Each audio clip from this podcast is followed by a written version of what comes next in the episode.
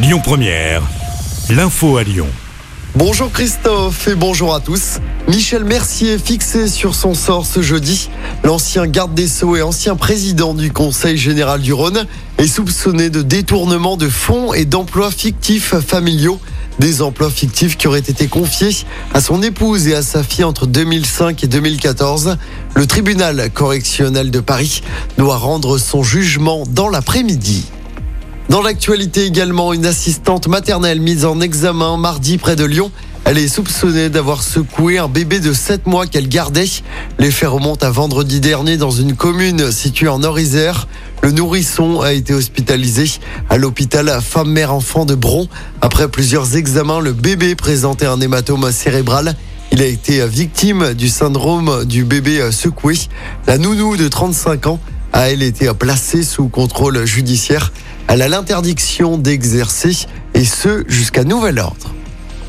Quatre ans après l'incendie mortel de Courchevel, le principal suspect en fuite depuis plusieurs mois a enfin été arrêté en Espagne.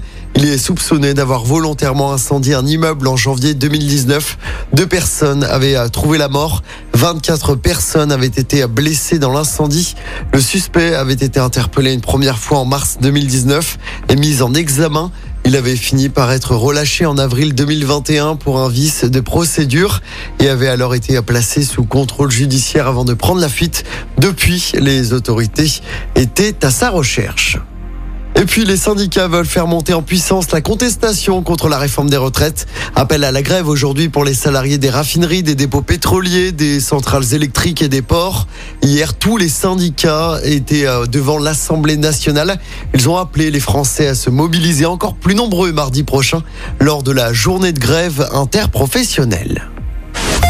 On passe au sport. L'équipe de France de handball est en demi-finale du mondial qualification hier soir contre l'Allemagne. Score final à 35 à 28. Les Bleus joueront contre la Suède demain soir à Stockholm pour une place en finale du mondial.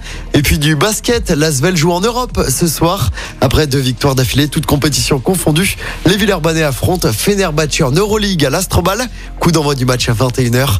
L'Asvel jouera ensuite dimanche après-midi contre Monaco en championnat, toujours à domicile. Écoutez votre radio Lyon Première en direct sur l'application Lyon Première, lyonpremière.fr et bien sûr à Lyon sur 90.2 FM et en DAB+. Lyon Première